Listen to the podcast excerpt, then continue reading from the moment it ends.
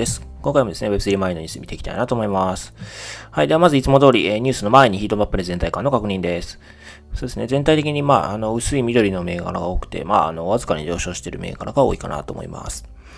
はい。えっ、ー、と、BTC プラス0.54%、イーサリアムプラス1.25%、BNB プラス0.53%、ソラーナプラス4.0.45%、ですね。はい。なんかちょっとアバックスだけあの濃い緑ということで大きく上昇してますね。プラス5.51%。まあなんかあったのかなとはちょっと思うんですけれども、あの、アバックスだけ少し目立ってますね。はい。ではニュース見ていきたいなと思います。まず一つ目のニュースこちらですね。えっと、イーサリアムのレイヤー2 GK Sync 2.0、えー、29日にもメインネットローンチへということですね。はい。で、えっと、まあ、GK-SEEK2.0 ですね。イーサリアムのレイヤー2のソリューションですね。で、あの、その名前の通り GK ロールアップを使用している、まあ、あの、チェーンになりますね。で、えっと、こちらが、えっと、29日ですね。メインネットローンチを予定しているということみたいですね。はい。で、それから、えっ、と、20、ごめんなさい、2022年11月上旬にトークノミクスを発表する予定だということですね。まあ、これらの情報は、あの、ツイッターのスペースで、あの、えー、DK シンクの最高、えっ、ー、と、開発会社ですね。えー、マターラボズの、えー、最高製品責任者が、まあ、ツイッタースペースで、えー、話したということのようですね。はい。で、えー、ちなみにエアドロップに関しては単なる噂ということで否定されたみたいですね。まあ、あの、どうなんですかね。あの、まあ、普通に考えればありそうな気はしますけれども、まあ、どうでしょうというところですね。はい。で、まあ、あの、この GK シンクですけれども、えっと、開発会社マターラオブズと言いまして、まあ、これまでの資金調達で言うと、2021年11月ですね、えっと、S60Z、アドリセ法律が主導するシリーズ B で、えー、56億円程度の資金調達を行っているというところになりますね。はい。で、えっ、と、まあ今、あの、トークノミックスが11月上旬にということなんですけれども、一方で、あの、我々ユーザーが触れるようになるのはもうちょっと後みたいですね。はい。えっ、と、まあ今から行うのは、フェアローンチアルファフェーズというみたいで、まあ、えー、そうですね。まあ、こちらが DAPS を搭載したりするけれども、ユーザー利用まだの段階というとこみたいですね。で、我々が触れるようになるのは2022年末のフルアルファと言われるフェーズで、まあ、こちらで外部ユーザー、まあ、我々のようなユーザーですね、がブリッジを経由して ZK Sync 2.0のエコシステムにアクセス可能になるということのようですね。はい。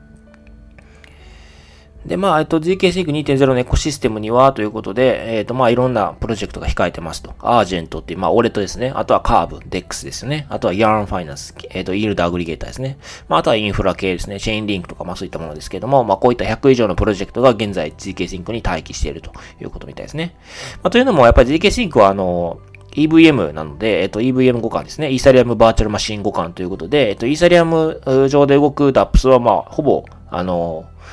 そうですね、 zkSync 上でも動くと。まあ、スムーズに移植ができるという、まあ、特徴がありますので、まあ、イーサリアム上で動くものはほとんど zkSync 上でも動くということで、まあ、こういう豪華な、えー、 DApps、まあ、もしくはプロダクトが、えー、まあ、GK シンクに待機しているということですね。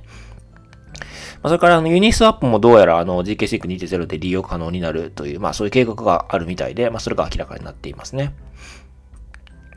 はい。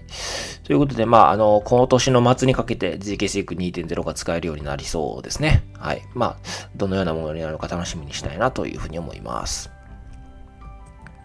はい。では次のニュースですね。えっと、パンケーキスワップ、アプトスへの展開を提案ということで、えっと、まあ、BSC ですかね、の中で有名なあの DEX ですね。パンケーキスワップですけれども、まあ、こちらがあの、アプトス、えー、まあ、レイヤー1、先日、えー、ローンチした、まあ、レイヤー1の支援ですけども、まあ、こちらに、あの、プラットフォームを展開していくかどうかっていうところの提案、もしくは投票を行っているということですね。で、えっと、可決すれば、2022年4級、10月から12月に、パンケーキスワップをアプトス上で展開する計画だということのようですね。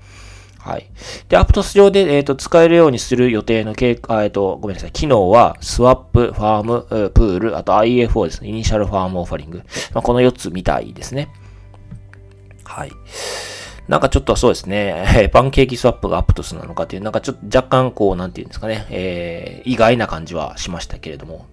はい。まあそういう計画になってるみたいです。まああの、もちろん投票の結果次第なので、あの、本当にそうなるかはまだわかりませんというところですね。まあ、やっぱりこう最近こうあの、まあ、あそうですね、NFT のマーケットプレイスもそうですし、まあこういう DEX 系もそうですけれども、やっぱりこうどんどんマルチチェーン化が進んでるなっていうのが、まあ、やっぱり改めて感じますよね。まあ、さっきのユニスワップが、あの、何ですかね、GK シンクに対応するかもしれないという計画があるっていうのもそうですし、まあ、今回のこのパンケーキスワップが、えー、アプトスに展開していくっていうのもそうですし、まあ、あの、それぞれ、各々ですね、あの、マルチ支援して貸していってるなっていうのが、あの、すごく感じられますね。ということは、やっぱり、なんていうか、各チェーンで、あの、初めての DEX ですとか、初めての、おなんですかね、NFT マーケットプレイスですって言って、る、そういう、なんですかね、垂れ込み、えー、そういう、なんていうんですかね、まあ、あの、触れ込みで、あの、えー、やってるプロダクトが結構厳しくなるんじゃないかなと思うんですよね。というのも、まあ、やっぱりユニスワップとか乗り込んできたら、やっぱりそっちをみんな使うと思うんですよね。ということで、まあ、うん、そうですね。なんかまあ私が今感じているところだと、まあ、なんていうか、DAPS の種類は結構限られてくるのかなというふうには思いますね。ユニスワップがこれとこれとこれのチェーンに対応してて、パンケーキスワップはこれとこれとこれのチェーンに対応しててみたいな感じで、まあいくつかのプロダクトが複数のマルチチェーンで展開しているって、まあそういう感じになるんじゃないかなと、だんだんこう収束されていくのかなというふうには思いますね。はい。では次のニュースですね。えっと、仙台市、宮城県仙台市ですけれども、えっと、日本政府に仮想通貨の課税緩和など、規制改革案を提出ということですね。えっと、似たような取り組み、確かあの、福岡市、福岡、えー、もやってたと思うんですね。で、それと同じように、えっと、宮城県仙台市も、まあ、同じように規制改革のパッケージを提案しているということですね。まあ、やっぱりあの、こういう風にすることで、やっぱりその業界の人を呼び込んだりとかするっていう、まあそういうブランディングの面もあるかなと思いますし、あとはまあ純粋にその日本が、えー、まあ世界から取り残されているから、まあ、まあ、そうですね。地域の一、地方の一都市であっても、それになんとかしようっていう、まあそういう意義もあるのかなと。まあ、二重の意味があるのかなというふうに思いますね。はい。で、えっ、ー、と、まあ、今回提案されている内容なんですけれども、こちらですかね。えっ、ー、と、ガバナンストークンは売買等により実際に収益が発生した時点でのみ課税するということですね。まあ、つまり、あの、含み益には課税しないっていう、まあ、そういうことかなというふうに思いますね。まあ、あとはそうですね、えっ、ー、と、会計処理についても同様な扱いをするとかですね。あとは、アメリカワイオミング州のダオ法を参考にしたルール整備の検討とかですね。あとは、認定 LPS における認定事業体のガバナンストークンの取得保有認可ということですね。これ多分、VC があのトークンを持てるようにするっていう、まあそういうことかなと思いますね。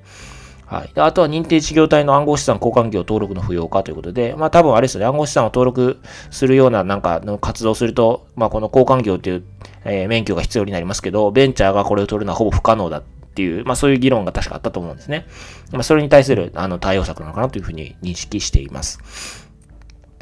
はい。ということで、えっ、ー、と、まあ、あの、同じようなことを、あの、福岡市と、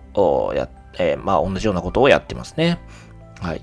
まあ、これ、なんかこういう、え、福岡市、まあ、ないしは今回の仙台市ですね。まあ、こういった案がと、まあ、例えばその地域限定で、福岡市のみとか仙台市のみとかでもし通ったりすると、なんか業界の人とかって結構こういうところに移るのかなというふうに思いますよね。まあ、移住したりとか、あとはその会社の所在地を仙台市、福岡市に移したりとかですね。まあ、そういったこと結構普通に起こるのかなというふうには思いますね。